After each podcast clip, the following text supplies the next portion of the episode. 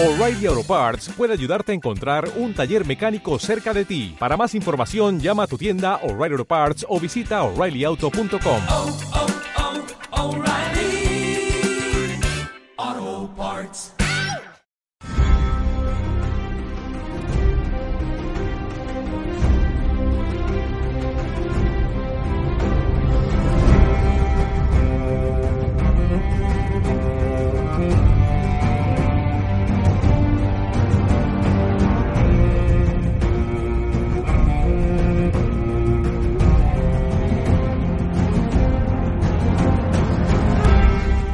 Hola a todos y todas, sed bienvenidos al podcast Juego de Tronos, Cosas de Casas. Hoy estamos grabando desde un bote con remos en el mar angosto y en mi consejo del rey, como cada semana, tengo a Richard Tarley con su característica cara de oler a caca. Sí, efectivamente. Voy yo con mis buenos humos y mi buen hacer por ahí viendo a ver con quién me junto y con quién no. Un placer encontrarnos de nuevo con el señorito Tarley. Hombre, Yo soy María, María Arena, que estoy buscando por dónde invadir tierras ajenas. Comillas, comillas, guiño, guiño, codazo, codazo. sí, porque a las arenas le gusta mucho entrar por vanguardia o retaguardia, depende. Bueno, una semana más estamos aquí comentando la séptima temporada de Juego de Tronos. Hoy vamos a comentar, como sabéis, el segundo episodio, pero antes de ello, eh, Richie nos va a hacer el spam correspondiente. Muy rápidamente, recordar que tenemos una fantástica página web, que es una delicia, que es una maravilla. Madre mía, qué bonita está. Eh, fanfiction.es donde podéis encontrar nuestros podcasts, además de este que estáis escuchando, Juego de Tonos, Cosas de Casas. Tenéis las tertulias zombies de Fear the Walking Dead y The Walking Dead. Y también eh, Fansfiction, por supuesto, que da nombre a la página web, si no sería un poco absurdo. Y luego tenemos nuestras eh, formas en las que podéis colaborar con nosotros, ya sea por el enlace de afiliados de Amazon que tenemos en la página web, bien gordote, donde, que se ve estupendo, y por el que si entráis, cada compra que hagáis a nosotros nos llega una pequeña comisión, pero a vosotros os cuesta exactamente lo mismo. Así que solo es vuestra buena voluntad. Y luego, si ya mm, estáis que lo petáis, os podéis hacer mecenas a través de nuestra página de Patreon a partir de un dolarín al mes, cuando gustéis. Em, todo eso. Ya está. Lo voy a hacer rapidillo porque tengo muchas ganas de hablar del capítulo hoy. Muy bien, pues nada, mm, vamos a comentar, como sabéis, el segundo episodio de la séptima temporada de Juego de Tronos, titulado en inglés Stormborn, haciendo referencia a, ese, a uno de esos múltiples nombres de Daenerys, como, que la traducción exacta sería algo así como Nacida de la Tormenta, pero que sin embargo el título en español ha sido Bajo la Tormenta. Se emitió en Estados Unidos a través de HBO USA el 23 de julio y aquí en España, pues esa misma madrugada, ya en España, horario de 24 de julio, eh, tanto en Movistar Series como en HBO España. Muy bien. Pues bueno. Valoración vamos- general. Efectivamente, eso te iba a decir. Eh, me ha gustado mucho, me ha gustado mucho. Es posible que podamos otorgarle algún que otro tronazo, puede ser, puede ser. Y no sé, me ha gustado más que el anterior, la verdad. Ah, ya se empieza a ver un poquito. Yo es que me he dado cuenta de que estos capítulos tiene pinta de que hasta final de temporada, hasta el sexto o el, o el séptimo episodio, no veamos realmente eh, nada mm, que verdaderamente sea significativo para la trama. Me refiero a batalla. ¿Vale? Que no va a haber movimiento de, de gente ni, ni muertes importantes, importantes hasta los últimos capítulos y que todo lo que estamos viendo ahora es como preparación para ese momento culmen de la temporada. Creo yo, ¿eh? Creo yo. No sé si nos sorprenderán. También es que como estamos muy acostumbrados a la estructura de 10 episodios en la que más o menos está claro lo que iba ocurriendo en cada Los dos tramo. primeros sí que solían ser como, como han sido estos, un poco de colocar eh, los peones, ¿no? Y, lo- y las piezas Bueno, en su sitio. Los dos primeros en las temporadas anteriores solían ser fuertes y solían ocurrir cosas bastante gordas. Eh, con muertes importantes, recordemos la boda púrpura y, cosas por el estilo. En los dos primeros episodios siempre solían tal. Y son los centrales en los que sí que se utilizaban para, para esto que estamos diciendo. Y dejar los dos últimos, generalmente el 9 y el 10, eh, para estos mm, cambios tan drásticos de, de, de trama. Como ya sean batallas, ya sean muertes de reyes, etcétera, etcétera. Entonces, en esta nueva estructura de siete episodios es más difícil cogerles la, la medida y no, no, a lo mejor vamos un poco más perdidos, pero a mí estos dos primeros episodios me han parecido como, o sea, muy interesantes y tal, pero en realidad la trama avanza despacio, avanza pero despacio, y que de momento solo estamos viendo posicionarse. A ver, con quién me junto, pues ahora estamos viendo John Nieves si se va a ir para un lado, para el otro, si se junta con este, si no se junta. Y, y de hecho en este mismo capítulo hemos visto como Daenerys ha desperdigado sus ejércitos para ir colocándose en el tablero, que lo cual está muy bien, pero eh, por el camino nos vamos a encontrar con muchas cosas como ya hemos visto en este episodio. Pero vamos, que a mí me gusta bastante.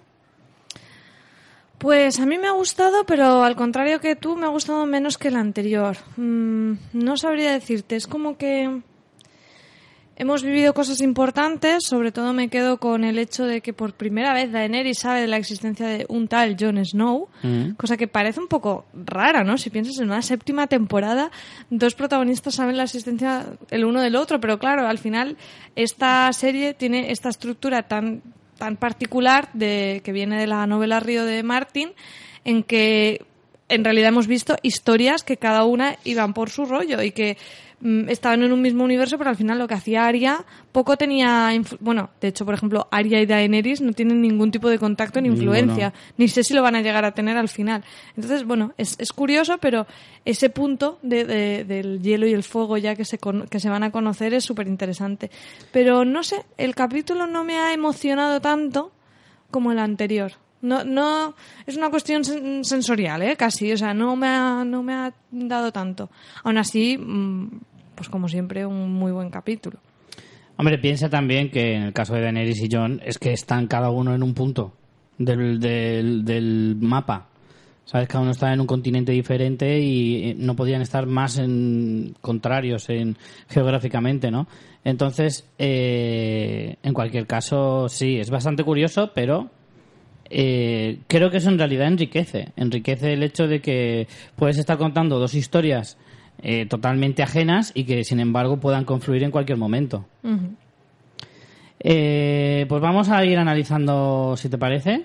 Sí, ¿Vale? Y empezamos precisamente por Daenerys, nos vamos a Rocadragón y ahí vemos por primera vez eh, cómo Daenerys eh, se empieza a mm, posicionar, a mover y a decir, venga, que esto ya comienza, como dijo en el capítulo anterior, y, y empieza a hablar con, con sus con su consejo, básicamente, y aquí cada uno opina una cosa diferente, lo cual está muy bien, porque al final la que decide es ella, y creo que lo hace también de una forma con mucha personalidad y con mucho, con mucha autoridad, sin tampoco imponerse porque lo digo yo y me sale de aquí. Sí, hombre, lo que hemos visto es que Daenerys tiene como que le pesa muchísimo el hecho de ser hija del rey loco y le da mucho miedo convertirse en él. Muchas, muchas veces a lo largo de la serie hemos visto que se hacían referencias a su padre, ya no ser igual y tal.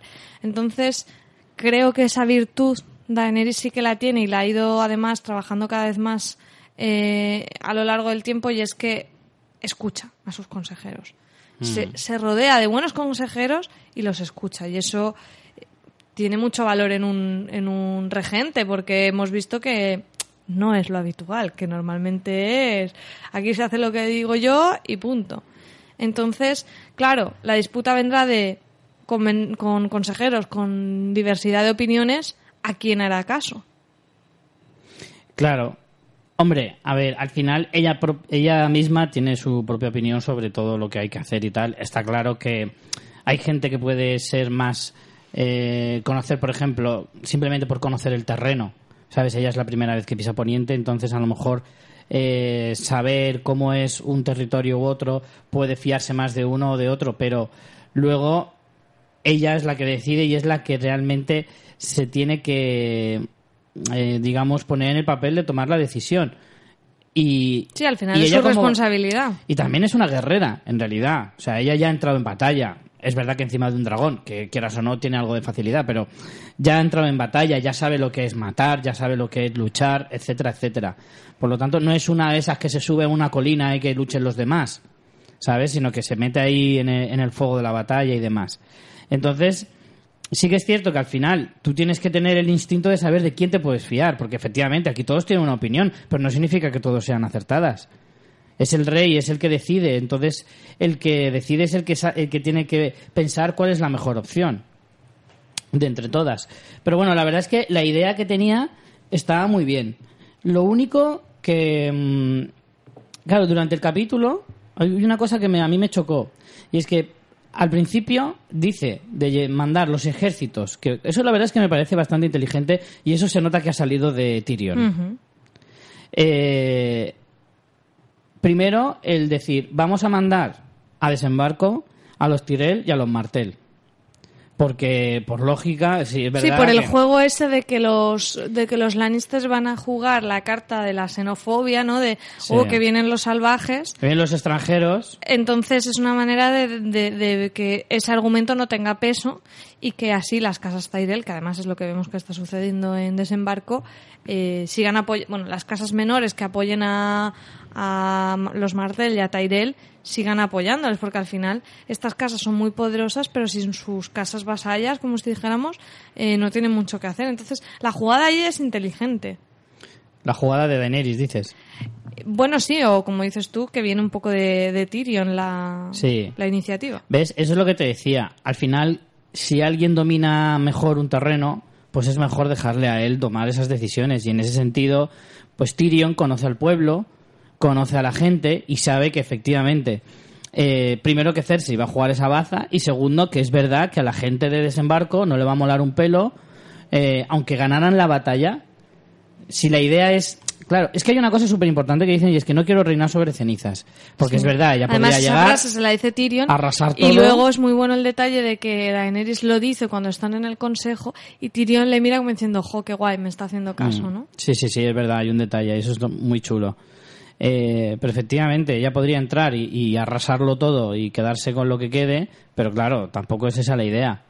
Y mm, la verdad es que me parece todo en general bastante, bastante inteligente. Es decir, mando estos aquí, pero al mismo tiempo, porque claro, sí que es verdad que cuando lo está soltando yo digo, madre mía, la- lo que les va a soltar estos ahora. Porque Olena y el Aria dicen, ¿qué? Entonces, ¿qué hemos venido aquí? ¿A hacer el pichón? O sea, te traes a todos los ejércitos del otro lado para que al final miren mientras nosotros luchamos, ¿no? Sí. Y le dicen, no, bonita, ¿qué te Eso crees? está, eso está muy bien. Eso está muy bien en la confrontación que le hacen de decir, entonces aquí el único riesgo lo asumimos nosotras. Claro. Que por cierto, todas las caudillas de, de mm, son mujeres, ¿eh? ¿Te fijaste? Es verdad, es verdad. Todas. Olena, Elaria, Yara y Daenerys. Em, de hecho, había más mujeres que hombres en la sala, ¿eh? Si te fijas. Porque estaba Gusano Gris, que no dice ni mu, Varys y Tyrion. Porque incluso Missandei sí que estaba. O sea, había más chicas que, que chicos en la, en la sala. Em, ¿Qué más te iba a decir? Luego eso, la idea era mandar a los Inmaculados y a los Dorrakis, pero lo de los Dorrakis no lo dice, ¿eh? Yo me fijé porque estaba pensando, ¿y a los Dorrakis dónde los va a mandar?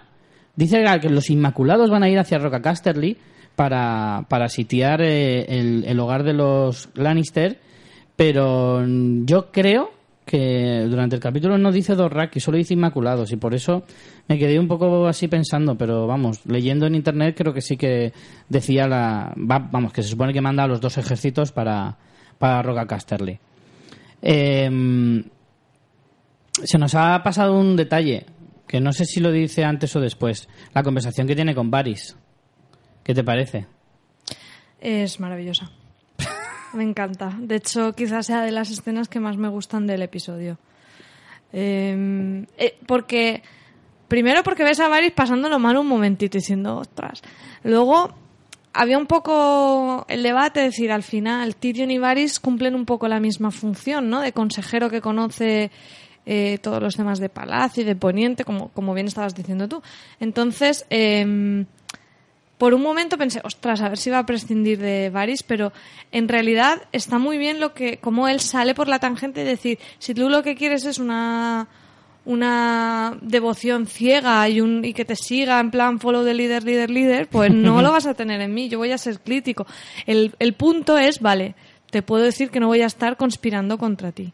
Que es lo que al final le pide a Daenerys. Dice, vale, si lo hago mal, dímelo, pero no estés conspirando contra mí. Entonces, la escena me gustó mucho porque es como, jolín, eh, Daenerys al final se tiene que, cuanto más cerca está de la posición de poder y del trono, más miedo tiene de las conspiraciones. Y es lógico, porque al final Varys lleva un ratico a su lado, pero no había pensado esto, o, no lo, por lo menos no se había pronunciado.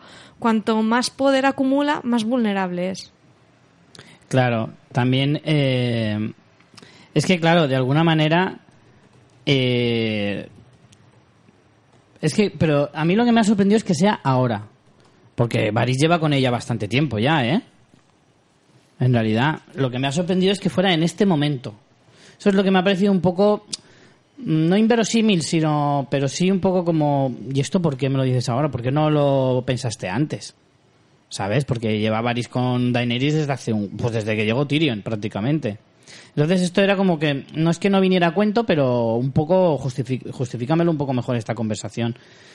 Pero bueno, aún así sí que veo necesaria la conversación, porque es verdad. Yo creo que es por lo que te digo yo de estar más cerca del trono. Pero, sí, pero en eso tiene razón el decir, joder, es que ahora si lo piensas porque parece que queda muy lejos, pero es verdad que, que, que Varys conspiró contra ella y la, y la mandó a asesinar. Claro. Entonces, pero también es cierto lo que dice, es que la conversación es genial porque en cualquier mo- yo me estaba cambiando de bando todo el rato, la verdad, yo estoy diciendo, ay, eso tiene razón. Soy un poco como los Greyjoy. ¿Sabes? De esto de, ay, sí, pues en eso tiene razón. Ah, pues él también tiene razón. Ahora con cuál me quedo. Entonces estaba ahí un poco como pensando, Joder, no sé. Porque estaba diciendo Daenerys que eso, pero el otro también le está diciendo, ya, pero yo te he escogido a ti. ¿Sabes? Como otras veces me, me he tenido que tragar al rey que toca. No, y... que también al principio él no sabía nada de Daenerys. Claro. Y a mí me ha gustado mucho la referencia al hermano. Porque a mí Sí. es que cuando hablan de cosas de las primeras temporadas, Sí, me encanta porque es como, joder, es que parece que como esto pasó en las primeras temporadas ya nos olvidamos y que esto no ocurrió, como el hecho de que Varys de, atentara contra su vida, ¿no? Entonces, el que la Que le da nombrara... el bagaje que- ese a la serie. Efectivamente, eso me gustó mucho, porque la verdad es que Viserys, que era un personaje bastante guay, eh, mola que de vez en cuando lo recuerden. Eh, bueno, de ahí, eh, al final, eso, lo que estábamos hablando, ¿no? Los, los aliados más o menos queda claro por dónde van a tirar cada uno, y vamos con una escena potente. Potente, porque yo creo que a pesar de todo, era muy esperada. Estoy hablando de momento ñaca ñaca de Gusandei. Ah, no, pensaba que ibas a decir la aparición de, de Melisandre. Sí, eso después. Pero es más importante esto. A mí me dan mucha pereza, terrible. Joder, ¿no te pareció tierno incluso la- el momento? No, me pareció que no sé por qué no lo habían hecho hace tres temporadas. Es que es como, de Yo- verdad, sois más tonticos que... Hay una cosa que me fijé durante el capítulo que me hizo mucha gracia. A ver, Richie. Y es... No, no, no tiene nada que ver con nada sexual. Es de, en plan... Tío, eh, que Gusano Gris hable como el, como el loquendo, lo entiendo. Pero que esta, que sabe 19 idiomas, ¿por qué este lo habla tan mal? ¿Se le pega? ¿O, que, o es como para seguir el rollo? Por empatía, ¿no? Claro, porque es rollo, tío, si eres, si te has sacado ahí una carrera de, de intérprete, ¿por qué hablas tan mal? No sé, me hizo mogollón de es gracia. que, ya te digo, me dan muchísima pereza. Y además voy a poner, o sea, ya, aparte de los calorcicos de la escena y lo que queráis, os voy a dar la de hielo para que os compense. A que Gusano Gris se muere y le han hecho chuscar para matarlo luego. Hombre, no me extrañaría Tiene que muchas muriera. papeletas. Tiene muchas muchas papeletas, sí. ¿Verdad? Sí, sí, sí. Sí, sí, sí. Vamos a hablar de muchas muertes en este capítulo, ¿eh? Y algunas muy, pero que muy dolorosas. Os lo voy avisando. Eh... Sí, la verdad que de toda la pinta... toda la pinta que lo van a de que matar. después de clavarla a él, se la van a clavar a él. Totalmente, totalmente. Tiene pinta. Pero tío, yo me quedé con las ganas de saber qué tenía ahí, jolín. Hombre, entendemos que si ha podido hacer algo es porque... Pero es que a mí no me queda claro, porque si él, él, él al final se baja el pilón, es porque a lo mejor no tiene otro pilón con el que darle. Claro, si es que se supone que no tiene nada. ¿No tiene nada de nada? Hombre, algo tendrá para Pues hacer ella se lo va a pis. pasar teta, pero él no va a hacer nada de nada. No, pues como tú viste la peli esta, la de Intocable, que le gustaba que le acariciaran las Joder, orejas. Sí, por eso vimos, el, claro, si ya vimos en su momento que estos iban a, a los burdeles a pedir abrazos. Claro. ¿Es verdad? No hay nada más triste. Pero es como... No sé, tío. Jolín, le podían haber dejado la flauta por lo menos. Le quitan los platillos, pero le dejan la flauta. la flauta sin platillos no se pone a Sí, tono. sí se pone. Yo lo consulté. Lo Ah, con- tenías mucha intriga, ¿no? Sí, claro. Yo lo consulté con un médico y todo. Así fuiste en plan, ¿ves Juego de Tronos? Verás. Y él pensando de qué va a comentarme, ¿no? ¿Quién va a acabar en el trono de hierro? Lo de gusano gris, ¿cómo No funciona? está no? Es que a mi lado, viéndolo, tenía una médica. Y por eso lo consulté. Y me dijo que, a ver, no es obligatorio tenerlos para que eso se te ponga firme, como soldado. No hace falta. Que la testosterona y todo eso no solo la segrega en los testículos, sino que hay más partes de tu cuerpo que la pueden... O sea, igual te cuesta un poco más, pero podrías llegar, ¿no? claro, claro. Ajá. Bueno, de todos modos, creo que la técnica de médica urológica en esos no ha evolucionado tanto y yo creo que puestos a, a castrar a esta pobre gente de los soldados inmaculados, les castraban todo y se quedaban tan anchos, ¿eh? la verdad. Sí. Aquí está justificado que no hayan sacado un desnudo masculino completo porque no había nada que sacar. O sea, por una vez eh, han, han sido equitativos, Han ¿no? sido coherentes, han sido coherentes. Bueno, pues yo de lo que me quedo de esta escena es que Gusano Gris va a morir y que los dos me aburren mucho. Yo con lo que me quedo de esta escena es que indudablemente la mujer más guapa de Poniente es Miss Sunday, por mucho que a ti te caiga mal.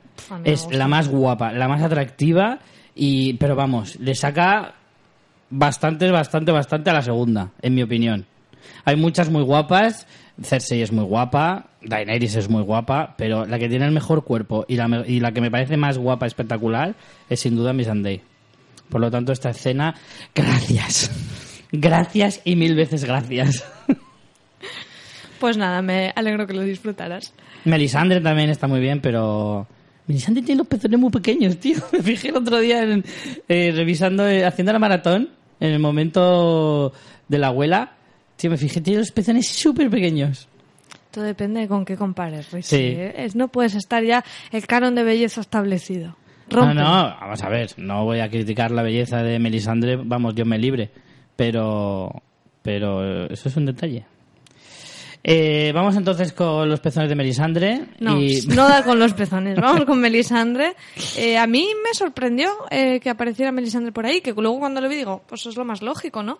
Que ella quiera seguir sirviendo a su causa y a John, eh, haciendo algo de provecho y es ser la que comunique a Daenerys eh, cómo están las cosas en el norte y quién es este tal Jon Snow. Fíjate que yo pensaba que quizá la vía iba a ser a través de Sam, con, con ese encuentro con Sir Jorah Mormon, y, y no, y se ha adelantado con, con Melisandre explicando y pidiendo además muy explícitamente y directamente que eh, Daenerys vaya a unirse a- al ejército de Jon para luchar contra los caminantes blancos. Claro, al Bueno, final... no le habla explícitamente de caminantes bla- blancos, ¿no? Le dice como... la amenaza del la norte amenaza o algo así. No, dice, atención, dice eh, la larga noche y luego dice el príncipe prometido. Que eso... eh, Sí, ahora iremos con ligado- eso de la teoría. Sí, va muy ligado con lo que... No sé si lo llegamos a hablar en el capítulo anterior. Sí, hablamos de, la, de esta profecía de la Zora High, que es de la que hace referencia Melisandre, con ese matiz muy chulo que yo no lo había escuchado. No sé si los más frikis de Juego de Tronos a lo mejor no controlaban el valirio a ese nivel de saber que no hay género ¿no? en las palabras y que no necesariamente tiene que ser un hombre, sino que puede ser una mujer. El, el príncipe es príncipe o princesa, ¿no? La palabra. Y lo que más me gustó de esto, bueno, aparte de que Daenerys fue como, ah, vale, entonces sí que te escucho, que fue como un poco gracioso, como diciendo, a mí esta profecía me da igual, ¿eh? a mí no me viene a cuento. Me gustó mucho el cambio de Melisandre, ¿no? Que dice, bueno, las profecías hay que tomarlas con precaución y, y cómo ha aprendido ya después de los batacazos que se ha dado a, decir, bueno, esto está aquí, hay una misión divina, hay un camino, hay algo que sabemos que va a pasar, pero ojo, cuidado con venirte arriba y decir, mm, mm, este es el príncipe, lo que sea. Lo que le dice es, sé que tú tendrás una parte crucial, pero no me atrevo a decir que tú seas el, el, el Azor Ahai, ¿no? O sea, un poco con pies puntillas. se ha curado un poco en salud. Claro. De hecho, es que esto de las profecías es un poquito moldeable, ¿sabes? Al final cada uno lo interpreta como quiere, ¿no? Y, y sí, en realidad, a ver, la profecía habla de un príncipe o princesa, pero no especifica, efectivamente. Podría ser John Nieve, podría ser Daenerys, Podría ser Beric Dondarrion, efectivamente. Lo del Beric Dondarrion sobre todo viene porque al ser un siervo de la luz, a tener una espada de fuego y, y, esa sería la razón por la que tantas veces resucitan. Creo que lo llegamos a hablar la, la semana pasada. Pero al final es como aquí no te puedes mm, tampoco pillar mucho los dedos por, por esto mismo, ¿no? Eh, a ver, a mí me pareció bastante interesante que, que Melisandre. O sea, en realidad me parece lógico, ¿no? Porque es como, pues al final vuelve. O sea, si ella ha dicho que tiene un papel crucial en esta batalla, si no le permiten estar en el norte, pues algo tendrá que hacer, ¿no? Porque es cierto que si ella sirve al Señor de la Luz, el fuego es su, su luz, etcétera, etcétera, para ella los caminantes blancos también son una amenaza. Entonces ella, sea solo por servir al Señor de la Luz, tendrá que luchar contra ellos en la medida de, de- de- de sus posibilidades. Entonces, me parece muy coherente que al final ella decida ir a Rocadragón y apostar por, por los que en realidad traen el fuego, más que nadie, que son Daenerys y sus dragones, etcétera, etcétera.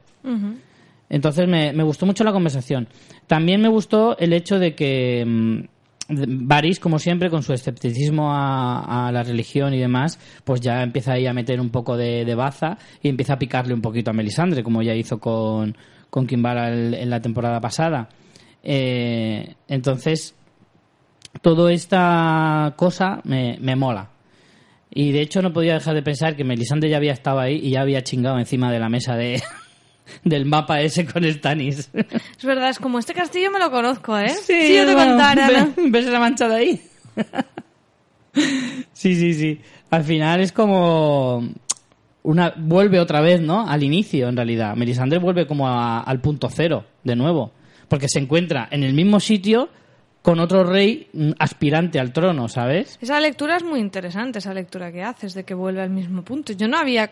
Es lo que tú dices de... Hay tantas cosas que al final no te acuerdas de todos los puntos en- del pasado Mm. y está muy interesante lo que dices de que, que ella ya había estado ahí, cosa que yo ni me acordaba, fíjate. Claro, o sea, eh, Melisandre al final, eh, si lo piensas, ha hecho como un camino, un camino de ida y vuelta, pero vuelve otra vez a, a la línea de, de salida y está otra vez a cero en su contador, en el sentido de que vuelve otra vez al mismo punto en el que empezó eh, en la serie. Y bueno, no sé si quieres decir alguna cosa más o vamos viajamos a otro lugar. No, hombre, es interesante eh, la reacción de Tyrion, ¿no? Que Tyrion es el que le dice a Daenerys, yo a este chaval lo conozco, es buena gente, te Mm. puedes fiar de él, ¿no? Porque también hay cierto conflicto entre Daenerys y Jon Snow, que luego también Jon lo dice, y es que Daenerys llega a Poniente para hacerse reina de los siete reinos, incluido el reino del norte. Sí, pero yo creo que ahí, luego cuando vayamos a Invernalia entramos más en detalle, pero John ha dicho, yo no quería ser rey, no lo pedí, me he puesto porque me habéis elegido vosotros. Pero John al final es, es un conciliador y es muy diplomático dentro de lo que cabe y, y si Daenerys viene con esas, lo más seguro es que eh, este John Nieve al final convencería a las familias del norte para decir, no voy a ser el rey del norte, volveré a ser el guardián del norte, como ha sido toda la vida. ¿sabes? Y volveremos a ser un reino de los siete eh, bajo, la, bajo un rey justo como podría ser Daenerys. O sea, si se llegara a ese punto... Yo creo que ahora ni siquiera Jon llega a pensar a tan no, lejos. no llega a pensar eso, pero yo me imagino que si se llegara a ese punto, eh, la reacción de John sería esa. Esa creo yo, ¿eh? Pero vamos, que eso es adelantarnos mucho, mucho, mucho. Nos hemos saltado, eso sí, la conversación entre Daenerys y Olena. Cuando le pide hablar a solas, Sí. que Olena le dice algo así como, cuidadito, no te fíes de la gente. Le dice, yo siempre... eh, está muy bien tener consejeros, pero al final yo he sobrevivido a todos los hombres de mi vida y tal y cual, eh, no haciéndoles caso. Claro, porque aquí al final tenemos que Tyrion eh, plantea, tenemos dos estrategias. Eh, la de Tyrion, que es no vamos a destruir aquí, a entrar con los dragones y destruirlo todo, entonces propone lo que hemos dicho de ir con las casas que son eh, de poniente y, y intentar unir al máximo de casas posibles para hacer un asedio, no sé si lo hemos dicho, Sí. un asedio a desembarco, eh, no una guerra, sino No una encerrarles para que acaben rindiendo la ciudad, cosa que también está guay, pero ahí Tyrion se ha columpiado un poco en plan, Cersei, rendirse, es tu hermana, ¿no la conoces? Sí, sí, o sea, entiendo la buena eso puede- voluntad puede de durar eso. años, ¿eh? Bueno, si les cortas los suministros, pero... Primero tienes el mar, a no ser que les cierres el mar también. Y segundo, es una ciudad entera, ¿eh? No es como el castillo de Aguas Dulces, que tienes ahí cuatro matados. Es una ciudad entera en la que, jolín, no conseguí... Es verdad que son mucha gente también. Hmm. Pero aún así, ya te digo, tienes el mar. O sea, el mar, ¿cómo se lo cortas? Entonces tenemos eso, con el también quitarle el poder a los Lannister yendo a, mm, atacar el castillo de Roca Casterly. O la opción que proponen eh, El área Yolena. el área Yolena, que, que es tener- tenemos dragones. A muerte. Entonces, claro, Olena lo que le dice es, los consejeros están muy bien, pero ojo, porque eh, mm, tú tienes que tener tu propio criterio.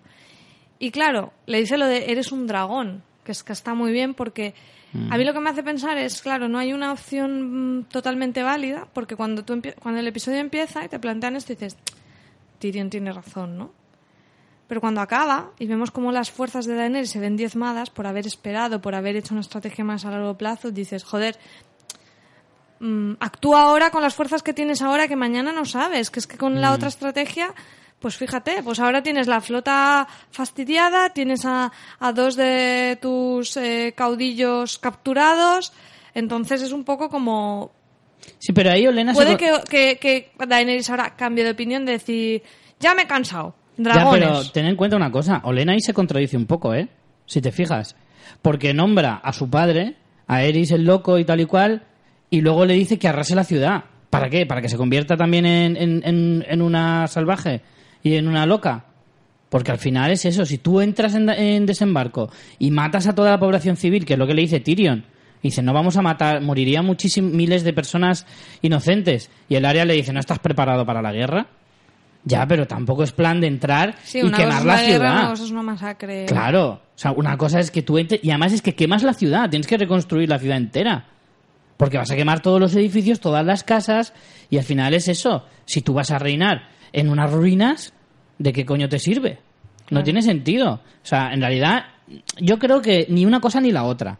O sea, tú tienes que entrar a la ciudad, pero tienes que ir a, a- a la ciudad roja, en realidad.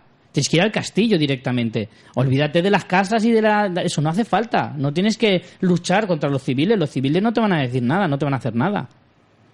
Entonces, hay que buscar la estrategia para, para entrar en batalla, pero sin necesidad de arrasar la ciudad. A lo mejor lo del asedio es demasiado conservador. Porque es verdad que esperar a que Cersei le dé la gana de decir, oye, venga, que me rindo, Por eso digo, y es que mientras te pueden estar fastidiando las... tiene que ser un término medio y ellos mismos se van a dar cuenta, sobre todo con el final del capítulo. Pero bueno, vamos a viajar hacia el al sur y nos vamos a Antigua. Más que al sur, nos vamos al, al oeste. Eh, desde aquí, pues mm, vemos de nuevo la, la, la pobre vida que de Sam ahora mismo. Y bueno, em- mm, empezamos a eh, ver un poquito más eh, a dónde le está llevando la enfermedad de, de Ser Llora, que la cosa está chunga chunga, ¿eh? La verdad. Da mucho asquete, ¿eh? Ahora ya no está... Hostia, está muy no, elaborado ya el, el maquillaje. Ya no Sí. parece pintado con un, con un plastideco. No, no, no. Ahora parece. Ahora sabes lo que parece. Parece que te has dado un baño de esos de barro y se te ha quedado el barro reseco. ¿Sabes? Sí. Un poquito. De esos de que te vas por liar la piel y todo eso, ¿no? Eh, bueno, ¿qué te pareció toda la escena? A mí me, me gustó mucho el...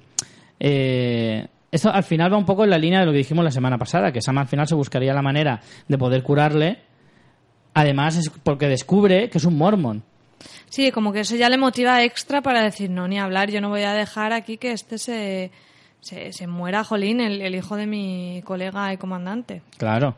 Y además eh, es muy chulo porque le dice lo de, ¿eres un mormon? Y dice, sí, pero estoy muerto para... Y dice, ¿quieres que llamemos a alguien de tu familia? Y dice, no, estoy muerto para ellos. Desde hace mucho tiempo. La verdad es que eso me moló mogollón, aunque me dio un poco de penica. Pero, pero la verdad es que estuvo muy chulo. Y, y bueno, de ahí, bueno, prácticamente podemos saltar al momento de, de la cura, que madre mía, yo solo de pensarlo me estaba poniendo malo, ¿eh? De verdad te lo digo. Porque es como cuando... mm, Da un dolor de como, verlo. lo- como los quemados, Sí. ¿sabes? Que les tienen que raspar en la herida y eso tiene que doler lo que no está escrito. Y otra vez nos han hecho el juego asqueroso de Uf, vincular eh, eh, una cosa asquerosa con comida. Qué horror, ¿eh? De ya verdad. vale, ¿no? Sí, ya para una bromita ya está Ese bien. montaje troll, no. Podemos ir dejándolo ya, ¿eh? Si queremos. Sí, sí, sí, la verdad es que ha sido bastante horripilante. Y. Pero bueno, es que a mí solo de pensar. O sea, lo que le estaba doliendo y llevaba 30 segundos, si eso tiene que hacerlo durante todo tal, el dolor tiene que ser insufrible, ¿eh?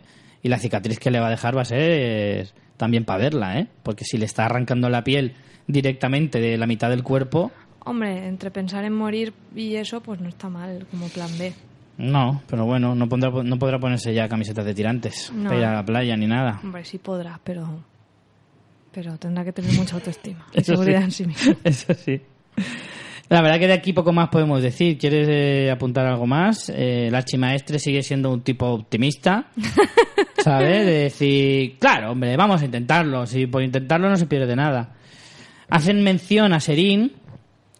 Sí, porque porque hablan de que cuando mm, cuando a Sherin le detectaron la Soria Gris, recordemos este maravilloso nombre Me ¿eh? en ¿eh? español. Me encanta. eh, primero que a los niños no actúa igual que a los adultos y después Eso me pareció que- muy lógico también, que lo cogió a tiempo, que no se le había extendido tanto. Eso me pareció también como muy, muy de enfermedad de verdad, ¿sabes? Como muy, muy coherente, ¿no? Y también me gustó mucho el detalle de cuando está en la biblioteca y Sam le dice, es que he estado leyendo a, a este que... que tenía tal". unas teorías. Y da igual, dice, ¿sabe de qué se murió? Pues de eso precisamente, por tanto estudiarlo. La verdad es que ahí... ¿Crees que hay papeletas para que Sam muera? No, no creo, no. creo. No creo más que nada porque yo veo a Sam como un tipo como muy cabal, ¿no? Y es como, corre riesgos, pero es un tipo que al final las cosas que hace las sabe hacer muy bien. ¿Sabes? O sea, Sam para algunas cosas es muy inútil, pero las cosas que sabe hacer las sabe hacer muy bien. Y él es muy inteligente y muy estudioso y se habrá buscado la manera para que no correr tanto peligro. Y si te fijas, cuando le está ahí rascando y tal y cual, el otro está sufriendo y gritando y él sigue presionando cada vez más. Como, venga, voy a intentar, aunque te voy a hacer más daño, voy a, voy a intentar acabar lo antes posible. ¿Sabes? Y eso se le ve ahí en la cara. La verdad es que el actor de Sam me parece muy, pero que muy bueno, ¿eh? A mí también me gusta mucho. Porque su personaje no es nada fácil. Eh, pues saltamos directamente a otro de los momentos cumbres del capítulo y subimos hasta Invernalia y allí pues el señor Nieve nos dice a los eh, banderizos, a las familias, pues cómo está la situación. Dice, señores, no somos suficientes. Necesitamos el vidriagón y aquí mm, me han ofrecido irme para allá. Bueno, primero vemos el, el cuervo que les llega. Y esa conversación me gustó mucho, ¿no? Porque le dice John a Sansa, eh, ¿te lo crees? Dice, podría ser cierto, no podría ser cierto. Y le dice, tú Sí, lo... porque el telegrama, bueno, el telegrama. El telegrama, sí. El cuervo que llega es de Tyrion, ¿no? El que Cuervo certificado. Exacto. El FedEx que llega es, eh, es Crowex, ¿no? Crowex. no es FedEx. Y, y es de Tyrion, es Tyrion el que le habla directamente a él, pero claro, por un lado tiene el punto a favor de es Tyrion y lo conozco, y por otro es un Lannister. Pero está muy bien que, bueno, a- antes que eso, saber si me fío o no de Tyrion es, ¿es Tyrion de verdad? Que me puedo, puedo creer que no lo sea. Y en este caso sí que sabe que es porque menciona esa frase mítica, que además yo creo que es del primer episodio Sí, de la cierto. temporada, de la temporada no, de la serie. Primer episodio de la primera temporada que es eh, todos los enanos son un bastardo a los, ojos, de, su padre. Sí. Que es en esa conversación maravillosa en la que pues hablan estos dos personajes como excluidos y fíjate lo que ha llovido y en esta séptima temporada qué dos posiciones ocupan estos dos marginados de la sociedad westerosi. Sí, de hecho le dijo en ese mismo capítulo, dice, nunca, nunca te avergüences de ser un nieve, porque entonces lo conviertes en un arma para los demás, conviértelo en un arma para ti. Y no, y no olvides que lo eres porque ellos nunca lo van a olvidar. Exacto. Joder, eso es de las primeras temporadas, ¿eh? Sí. Eh, sí, sí, la verdad es que eso sí que demuestra que efectivamente el, el- el telegrama es de. El cuerpograma es de, es de Tyrion. Pero efectivamente, primero, aunque sea de Tyrion, me puedo fiar de Daenerys. Y segundo, me puedo fiar de Tyrion. Claro. En un principio, John, mm, vamos a ver, sigue siendo un Lannister, pero vamos, sabe cómo está la situación también. Todos saben, sobre todo Sansa, que el- uno de los mayores enemigos de los Lannister es Tyrion. Eh, Sansa sabe de primera mano que Tyrion está buscado para, por los Lannister. No, y, que han y puesto ahí precio a su cabeza. Sansa habla de que, dice, Tyrion no es como el resto de los Lannister. es- Claro, yo es estaba viendo el capítulo y decía, no es como el resto de los Lannister, y yo pensando en voz bajita, claro, porque no lo es. no es como ellos porque no es un Lannister. o al menos no del todo. Y, y sí, efectivamente, claro, a mí es que eso es lo que me choca, ¿no? Porque Sansa, viniendo de Tyrion, eh, ¿por qué le teme tanto? O sea, teme tanto a ese encuentro. Teme a Daenerys de la que no la conoce y no se fía y además es una Targaryen, hija de su padre, etcétera, etcétera. Pero, tío, si está con Tyrion, tampoco tienes por qué preocuparte tanto, ¿no? Digo yo, no lo sé. Pero claro, también es que las informaciones llegan como llegan. Claro. Y tampoco te puedes fiar muy bien de, de- de- Porque claro, a ti te dicen, no, es que esta mujer iba arrasando ciudades donde, donde iba con sus tres dragones. Eso te llega de esa manera, pero luego no sabes el por qué, ni las consecuencias de eso, ni por qué lo ha hecho. Además se juega la desinformación, luego vemos cómo Cersei habla de eso, Sí, ¿no? También. Luego, luego iremos con eso porque me pareció súper curioso. Pero no dice ninguna mentira, es que ese es el juego. Eso es lo que más me- curioso me pareció, que en realidad todo lo que dice Cersei lo dice en su provecho y como algo despectivo, pero en realidad no dice ninguna mentira. Lo que pasa es que no dice toda la verdad, eso está claro. Eh, entonces la cuestión es que una vez se quedan ahí dudosos de si fiarse o no fiarse, John toma la decisión y dice lo lógico es que vaya.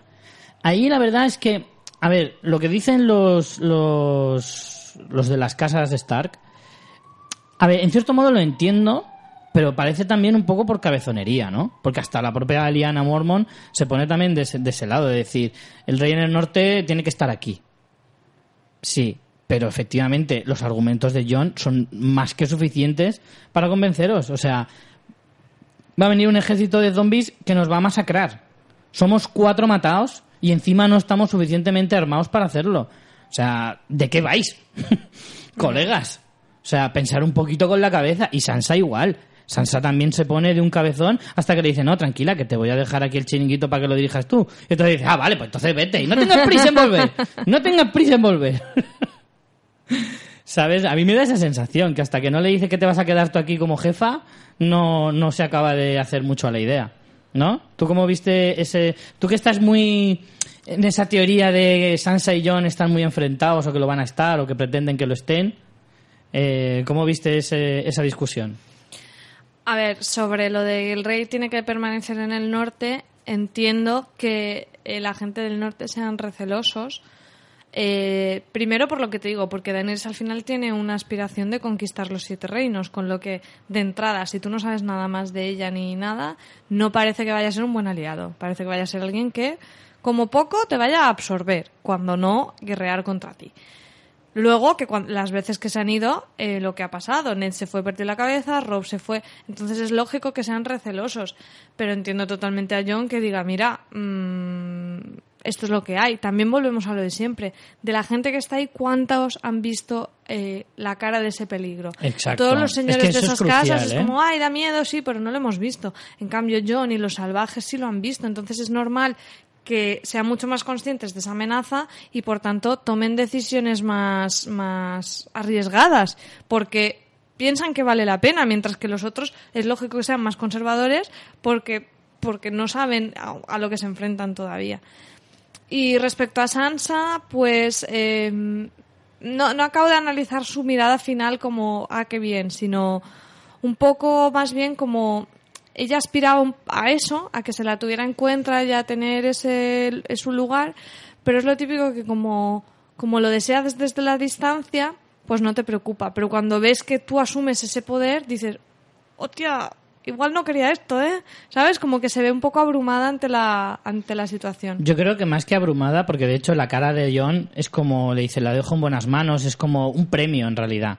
Y, y en realidad es un poco tenerla en cuenta eh, de la manera que ella se lo pidió en el capítulo anterior. Es en plan, oye, déjame discutirte, déjame si vamos a gobernar entre los dos de alguna manera, ¿no? Y, y la, la cara de complicidad que le pone John es un poco de tranquila, que me marcho, pero no se queda ningún, no se queda el reino sin Starks, te quedas tú. Y te dejo y dejo el reino en buenas manos. Y, y le pone una cara como me puedo fiar de ti confío en ti sé que lo harás bien sabes cosas así. Entonces de alguna manera yo creo que ahí se han reconciliado un poquito en cuanto a esa disputa de yo digo una cosa y no me prestas atención o no me o no me tienes nada en cuenta. Y creo que en este capítulo pues ha demostrado que efectivamente no es así. Porque además tiene razón en una cosa John y es que ella le dice manda un emisario y le dice Daenerys es una reina solo le puede convencer otro rey. Claro. Esa frase también me parece muy buena. Pues de Invernalia. Bueno, aquí queda- al final nos quedamos con que se va a dar a producir ese encuentro porque Bueno, ya lo sabíamos, porque eso sí, sí, que se pero había fíjate filtrado. lo de lo de que mandara un emisario era algo que podía pasar. Quiero decir que ese encuentro se postergara mucho más porque primero tuviéramos emisarios, tuviéramos no sé qué, tuviéramos no sé cuánto. Podía haber mandado a Davos directamente, sin que John fuera, que fuera solo Davos. Por eso digo que al final Tú imagínate. Bueno, de hecho se van a encontrar Davos y Melisandre otra vez, ahí en Rocadragón. Cuidadito pero con eso. Davos va con él. Sí, Ah, Davos, vale. Davos va con John, porque lo dice. Mañana partiremos a Puerto Blanco para, para, para ir a, a Rocadragón, Davos y yo. Y, y eso, pues se va a encontrar otra vez allí con ella. Va a ver... Dices que no te pierdo de vista ni aun queriendo, ¿eh? Ya te digo. Imagínate la Me comida. buscas, Se es que me todos buscas. para comer y lo sientan uno al lado del otro. Es que me buscas, oye. Estaría genial. Pues De Invernalia nos queda la conversación entre John, Sansa y Meñique en ese mismo lugar. sí. ¿Eh? Me pareció muy curioso y ahora pretendía tener la misma tal. Es fantástico. Y, y lo guay es que en esta le están fastidiando un montón. En esta temporada no le están saliendo nada bien, ¿eh? ¡Oh, no me dejáis dejar mis frases ahí machacantes! Claro, es como, jope, pero que no sabes que yo hago esto, que lo mío es esto. Claro. Yo cobro por esto, ¿sabes? Este es mi trabajo. Eh, pues sí. Pero bueno, al final eh, queda un poco. Un poco lo que quiere es decir, vam- vamos a jugar la estrategia de ir a buenas con estos, este se va a pirar, voy a ya insinuarle que, que a mí su hermana me mola, Mm. que soy un tío guay, ¿no? Que, que le echo un favor, Joder. ¿sabes? Como para... Sí, la voy dejando caer a ver si un día se levanta bueno y me concede el que me case con Sansa. Claro, ¿no? es como, "Pf, no es por nada, pero en la batalla de los bastardos, no sé quién fue el que vino a Mm. salvar el día, ¿eh? Le faltó no, no es por señalar, ¿eh? oye, mm, ¿esa pelirroja tiene novio? ¿Sabes? Porque la verdad es que le, dejó, eh, le quedó un poco rollo. Me gusta alguien. ¿Sabes? Me gusta tu hermana.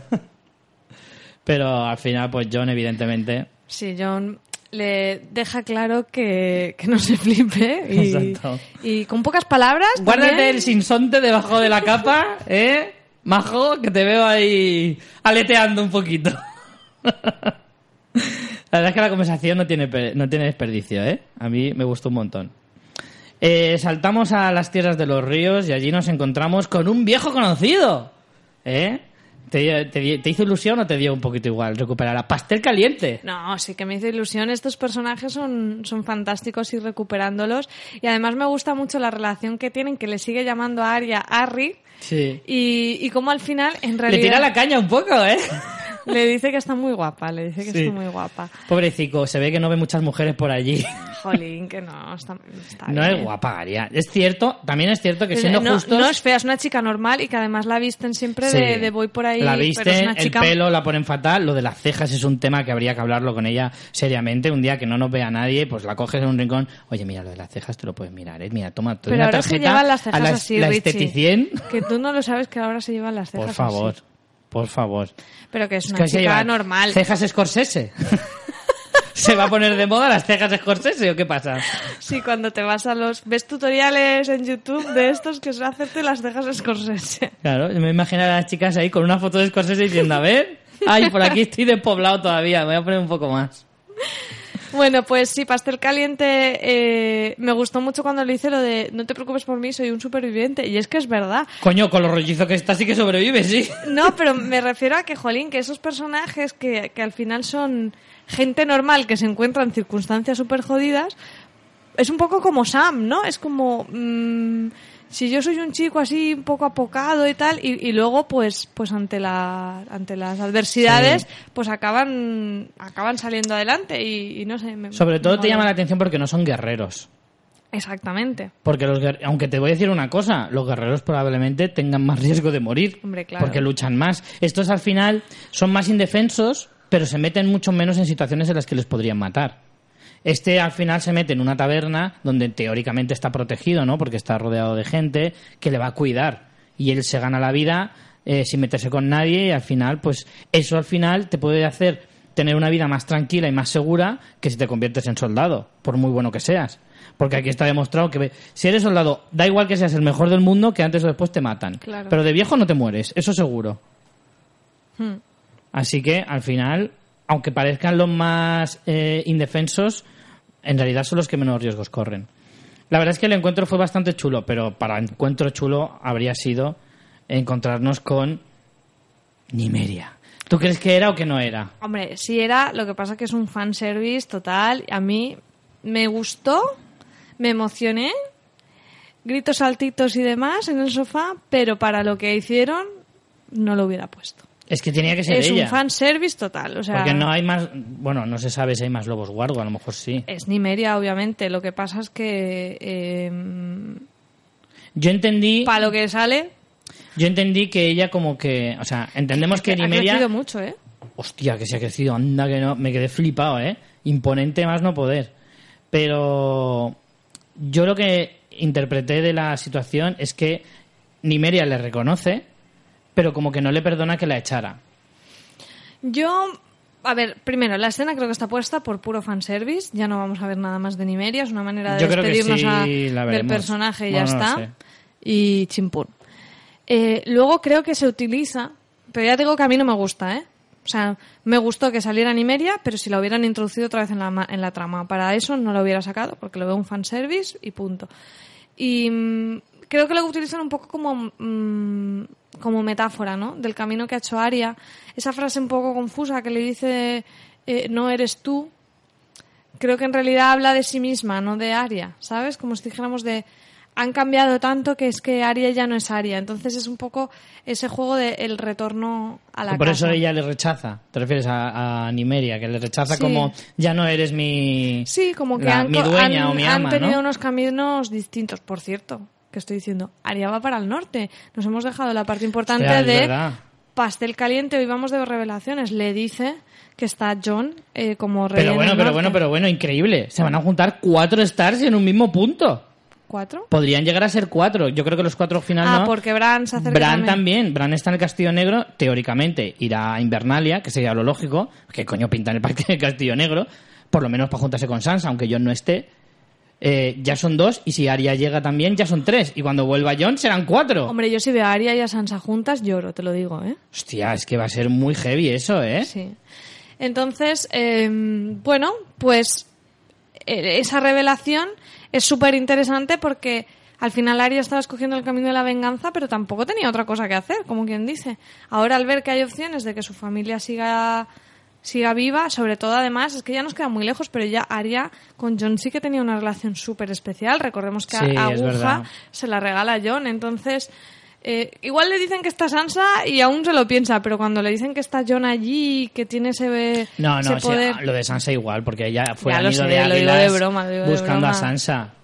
Pero, pero sí, sí, me pareció súper bonito porque Arya iba de, de, de serial killer y, y en- con un camino bastante preocupante, ¿no? De, venganza absoluta, que además es lo típico de no puede acabar bien. O sea, incluso aunque cumpla, o, bien no cumples tu venganza porque te estás enfrentando a un montón de peligro, o bien una vez cumplas tu venganza, ¿qué motivación tienes ya en la vida? O sea, al final es un poco, mm, no sé, ¿sabes? Hombre, vamos a ver, piensa una cosa. ¿Su motivo de venganza cuál es?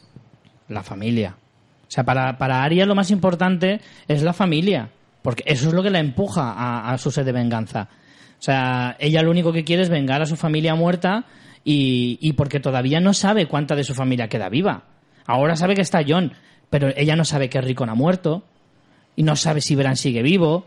De hecho, creo que, bueno, ahora supongo que desde el Castillo Negro les habrán informado de que Bran sigue vivo, pero no nadie sabe que Bran está vivo salvo el Penas hasta a día de hoy. Entonces, si ella sabe que queda familia suya viva, por eso cambia de opinión y se va para el norte. Entonces, cuando ella culminara su venganza, yo entiendo que volvería al norte y se juntaría con lo que le quede de familia, o si no, pues si ella se viera sola en el mundo, pues acabaría convirtiéndose pues en una mercenaria o en yo qué sé. Mm. Porque no, a- a- Arya no tiene ansias de poder, no tiene ansias de quedarse con el norte. Aunque fuera la única star superviviente, dudo que ella se quedara como reina del norte o guardiana del norte. Pero bueno, en cualquier caso, vamos a ver que se van a juntar, como mínimo con, con Sansa, y veremos si con Bran y con Jon también. Pero bueno, sobre todo me quedo con eso, con ese giro de los acontecimientos de Arya, en vez del camino de la venganza, busca recuperar a su familia. Mm. Al final siempre ha estado en- entre esos dos puntos. Vamos a desembarco, que aquí ha habido bastante chicha. Y lo primero, pues lo que estábamos hablando antes. Ese discurso de Cersei eh, poniendo a parir a Daenerys. Y lo que estábamos hablando. Y además no es rubia de, de verdad, es rubia de bote. Lleva uñas postizas. Todo falso. Sí, sí, sí. Eh, es eso, no dice ninguna mentira. En realidad, todo lo que dice es cierto, pero claro, dicho de esa manera, aquí cada uno puede interpretar lo que quiera. Y es verdad que no dice toda la verdad, porque hay cosas que, que las dice, pero, o sea, que, que dice que son ciertas, pero no dice el por qué. No dice por qué tú a los, a los amos colgados, dice, colgó a los amos y los crucificó y luego se los dio de comer a sus dragones y tal. Ya, claro, bonica, pero es que esos habían esclavizado durante ni se sabe el tiempo a un montón de gente. Cosa que ya sé que a ti eso te da igual, porque al ser una noble en- entra dentro de lo lógico, pero para los demás a lo mejor, vete tú a saber. Eh, aquí sobre todo me centraría en la conversación de, de Jamie con, con Randy Tarly que creo que es lo más importante de todo. Y uf, la verdad es A mí que me gustó mucho encontrar otra vez a este personaje porque está claro que es un gran guerrero y, jolín, eh, encima verle que está en una posición ahí de, de poder y que va a ser crucial, me, me a mí me sorprende que hayan esperado tanto para sacarlo en la serie. No sé si en los libros aparece antes o, o- o no, pero me parece que al ser un, un personaje tan importante, porque en realidad es una de las casas más importantes, porque para que le ofrezcan ser el guardián del sur, eh, tiene que haber, joder, tienes que tener un, un, un currículum bastante importante. Entonces, me cuesta un poco entender por qué lo han sacado tan tarde. Hombre, también lo que mola es, eh, aparte del currículum, el, el- como el fondo que tiene, ¿no? Esa casa. El- el- que de hecho es lo que le recrimina un poco a Jamie Tarly, decir, nosotros no somos como vosotros. No, no ser un Tarly significa algo más. No Sí. traicionamos, no no sé qué, y por ahí, por eso tiene él ese gran pesar de decir, yo no puedo traicionar a los Tully. Pero claro, No, a es los, un- a los, a los eh, Tyrell. Tyrell, perdón, sí. Claro, los tulino. Em, pero claro, es, el pla- es la duda que le plantea Jamie. Dice, ya, pero también has jurado a tu reina. Exacto. Que es al final lo que Jamie mucho tiempo atrás nos habló. de Decir, es que, ¿qué haces? Eh, ¿Eres fiel a tu casa o a tu rey? O cuando a él le llaman matarreyes, ¿no? Decir que cuando tienes esos dilemas, nunca hay opción acertada. Ya, pero aquí es muy gracioso porque Jamie pide que traicione a su casa para eh, hacer eh, a su rey, cuando él hizo todo lo contrario. Él traicionó a su rey para hacer en favor de su casa. En favor de su casa y también del pueblo, se supone, ¿no? sí, pero es que en ese sentido Randy le podía haber dicho lo mismo. Digo, ya, pero yo por no traicionar, tú por no traicionar a, a tu casa mataste a un rey. Yo te digo que cuando te ves en esa situación no hay opción De ganadora. todas formas, yo creo que lo que le hace al final cambiar de opinión es, como siempre, eh, el vil dinero y ser guardián del sur. A Tarly le ha, le ha hecho chiribita a los ojos, ¿eh? Me parece a mí. Creo que eso es lo que le ha acabado de convencer, porque es cierto que al final piensas, si no es por un lado es por otro, voy a traicionar a unos o a, o a otros. Con los dos no me puedo quedar, tendré que elegir uno. Y este me ofrece ser guardián del sur si ganamos, Aparte de que Tarly, yo creo que ya el, el discurso de Cersei ya la había convencido un poco, ¿eh? Porque eso de que vengan extranjeros y tal y acaben reinando, porque ahí yo Hombre, creo acordémonos de que Tarly con los extranjeros por se lleva te súper digo bien, ¿eh? que este tiene pinta de, de ser muy de ese palo y es cierto que tú le dices, mira, unos inmaculados y unos dorrakis van a estar por aquí danzando por tus tierras, ¿qué te parece? A ver qué, qué opinas. Y seguro que Gracia no le hace. Por lo tanto, yo creo que por ahí ya le tenían medio convencido. Y lo del Guardián del Sur le ha acabado de, de dar el empujoncito final. Así sí, hombre, que, pinta más que se decante por la opción de apoyar a Cersei que a lo otro. Además, Sí. volvemos a lo de siempre, en favor de la historia es interesante que, los, que las fuerzas Oye, se en este capítulo las cosas han quedado muy, pero que muy igualadas. Luego, luego iremos por ahí. Dragones. Sí, dragones, pero ¿qué hemos visto justo después en esta trama? Mm, flechacas. Sí, hombre, estaba claro que iban a inventar algún tipo de arma. Lo que a mí me llamó la atención que el dragón de mm, el dragón que aparece, que es el de El de Aerys. el de Aerys, no, es No, el de Aegon. Aegon. el de Aegon el Conquistador. el conquistador. Sí, ostras. Es más tocho aún que los de Daenerys, Sí, ¿no? Porque se sí, acabó sí. lo que tiene. Sí, sí, sí. El cabolo, como tú dices, eh, es más grande. Seguro, seguro, porque la cabeza de Drogon, que es el más grande, es más o menos como el cuerpo entero de Daenerys. Y este era como un 4x4. O sea, no me acuerdo del nombre. Que decían, lo llamaban no sé qué, el terror. Además. O sea, que tenía que ser. Uf, es que la escena me pareció Muy chula. espectacular. Sí, tampoco. Yo no sé si alguien de desembarco, de, de patrimonio de desembarco, va a ir a echarles la bronca a estos que están destrozando ahí la, la calavera de. Hombre, de- son suyas. Son, pertenecen al, al rey. Son de propiedad. Es que ahí eso es lo complicado con patrimonio. Claro, de hecho lo dijo, lo está explicando Cersei, que tiene ahí un momento genial, que es cuando le dice, Robert las bajó porque se sentía como acomplejado o algo así, decía, y pero eran sus trofeos. Dice, de hecho se, se bajaba sus rameras aquí todo, creo. Sí, como para decir, todo lo he hecho yo, ¿no? Sí, sí, sí. Pero bueno, yo con esto tengo que decir que lo siento mucho, pero un dragón cae fijo. Esto ya Todo va apuntando lo a eso, confirma, que lo sepáis. Lo único que, por Seguramente lo menos, Drogon. si cae, Seguramente Drogon, que será el que más pique, claro. que muera. Pero si cae, que por lo menos sea para convertirlo en uno de hielo, que por lo menos nos den eso, porque si lo matan y ya... Es que eso de que se convierta Claro, en un dragón de hielo es, muy flipado. si, ¿eh? si lo matan en desembarco no pasaría eso, porque No. solo se convierten más allá del muro. Pero de bueno, momento. podrían matar uno en desembarco y otro en el norte. Sí, hombre. Que yo creo, de verdad, y lo llevo con todo el pesar de mi corazón, porque amo los dragones mm, más que Daenerys. Pero ten- tengo la sensación de que, como mucho, sobrevive uno. Como mucho. Yo tengo que, yo creo que van a ser dos o los tres.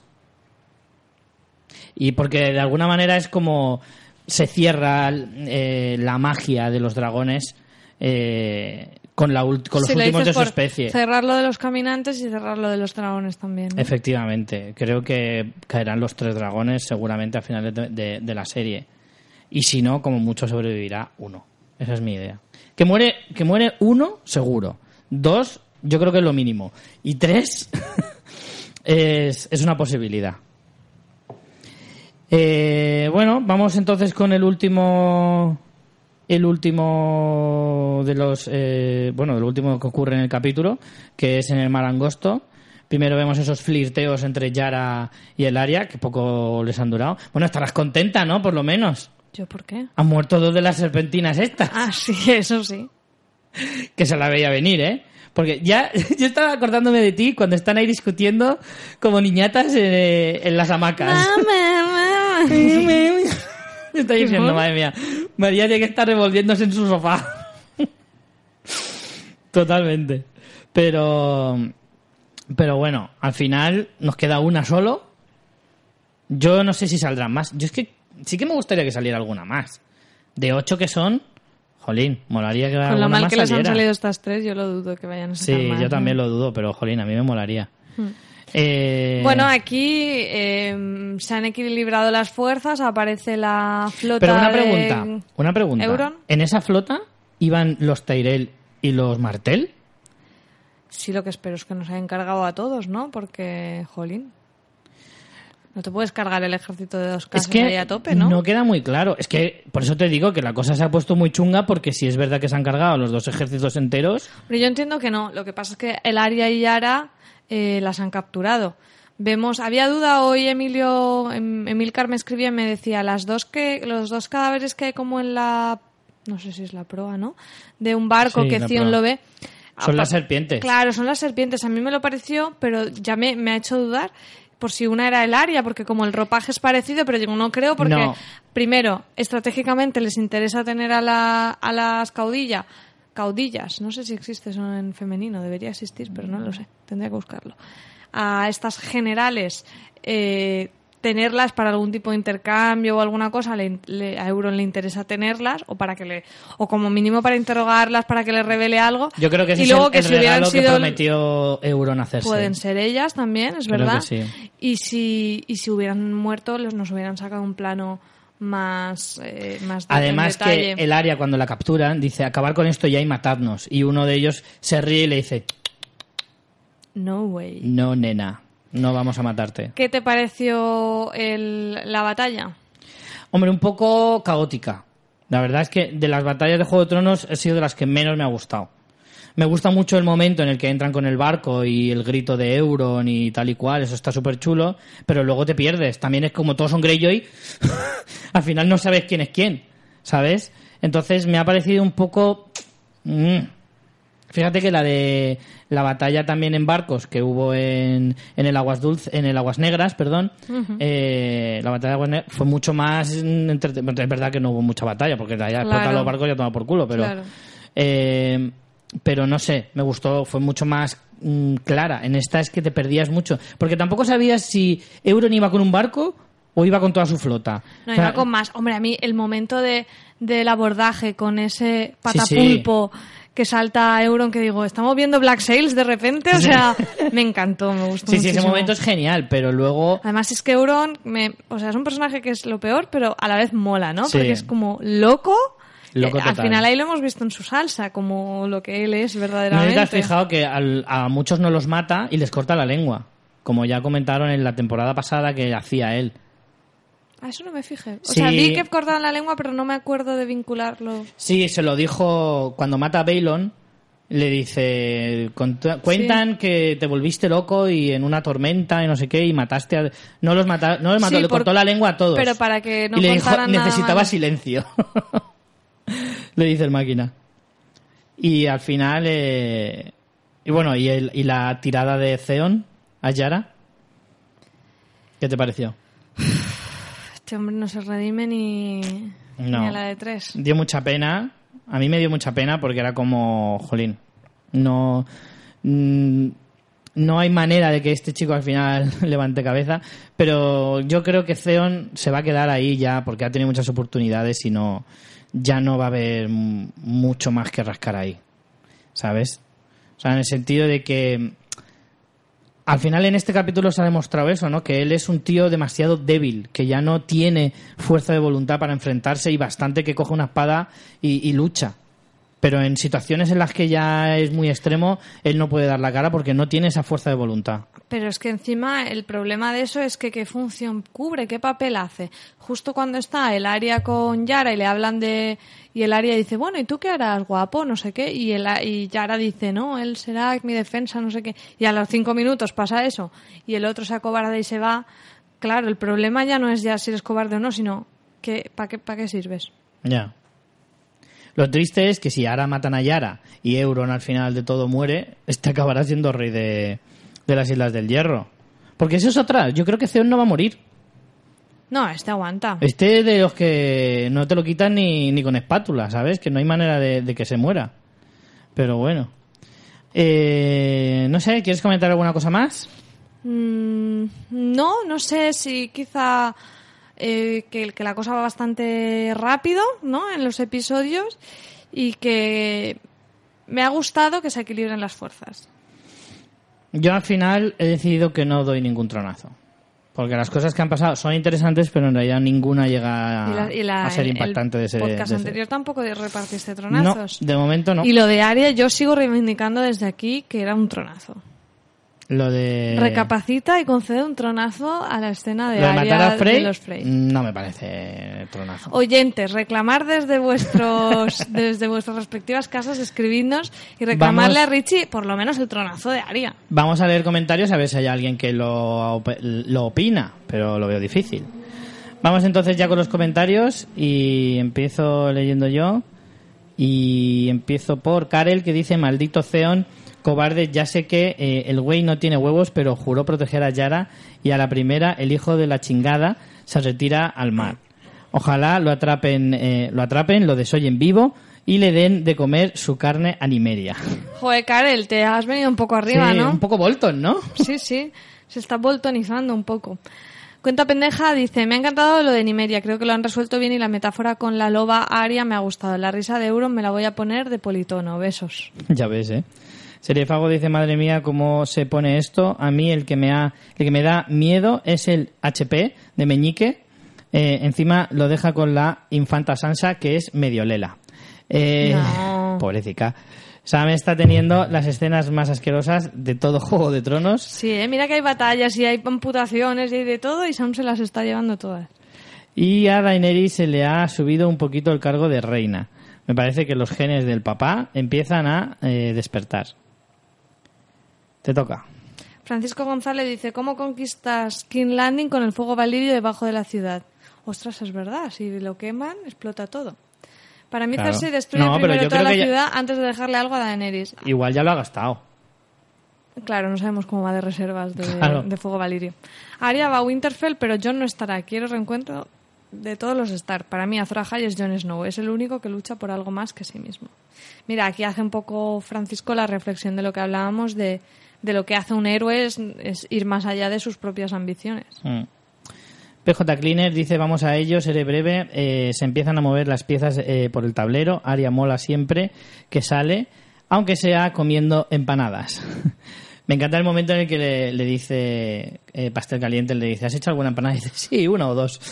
Es buenísimo. Me hizo mucha gracia.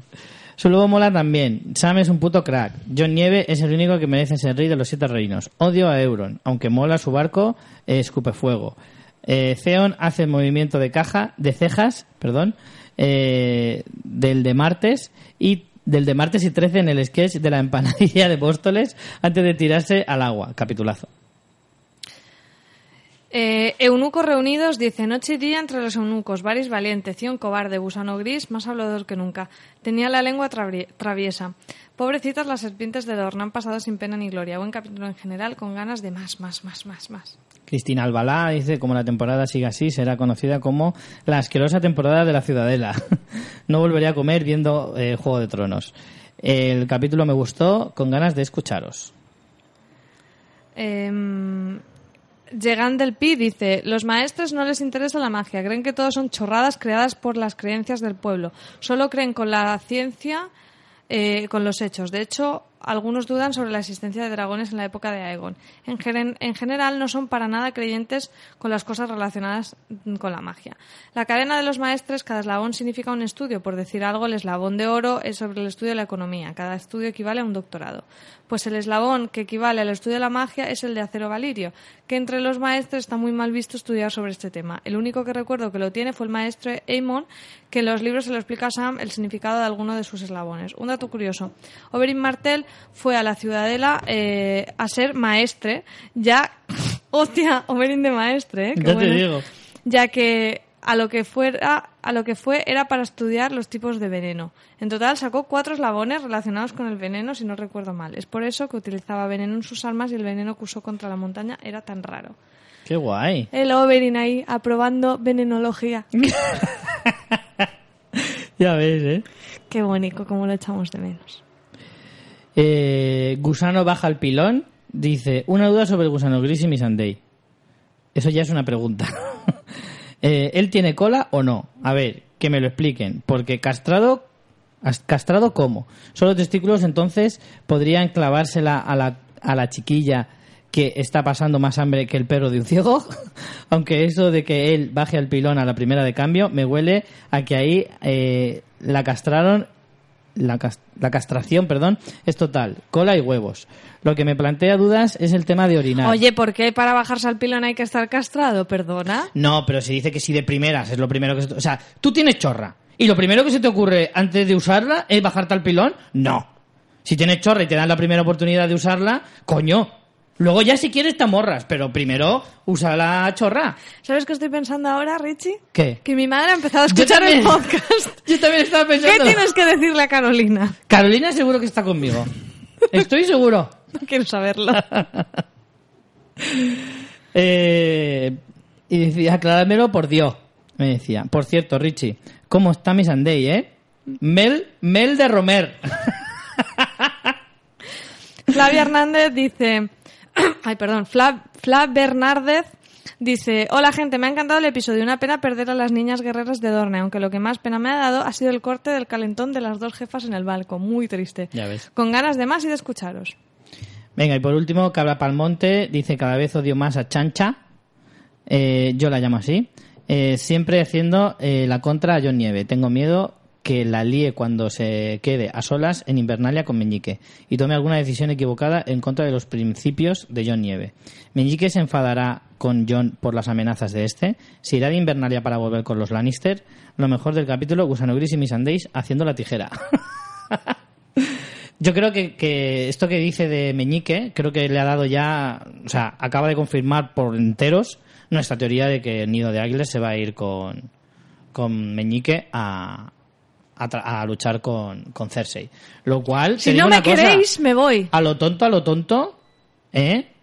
Los ejércitos se están compensando mucho y empiezo a pensar que Cersei puede acabar con más gente que, que Daenerys, ¿eh? Por muy dragones que tenga. Hombre, es que hay que equilibrar dragones. Equilibrar dragones cuesta. Sí, sí, pero bueno, cuidadito con eso, ¿eh? Bueno, vamos con la última. Emma Black Rigby dice, lo de no eres tú me suena que Arya lo dice por ella misma. Al ver a Nymeria así, ella siente que al llegar a Invernalia las cosas no serán igual, se siente fuera de lugar y se piensa volver a su objetivo en desembarco. Le han pasado tres cosas que le ablandan. Los soldados de los Lannister son majos. Se entera que puede regresar a su casa con su hermano y el niño de super salidos le llama guapa.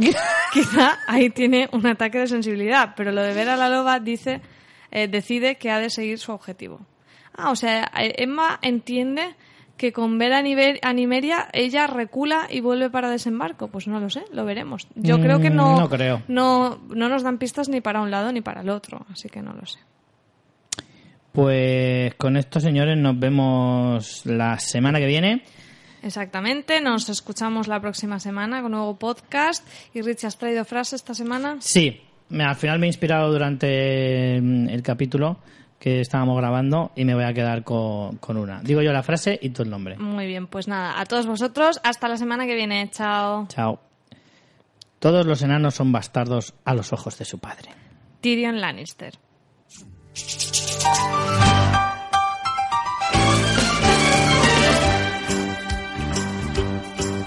It's a rare condition this day and age to read any good news on the newspaper page.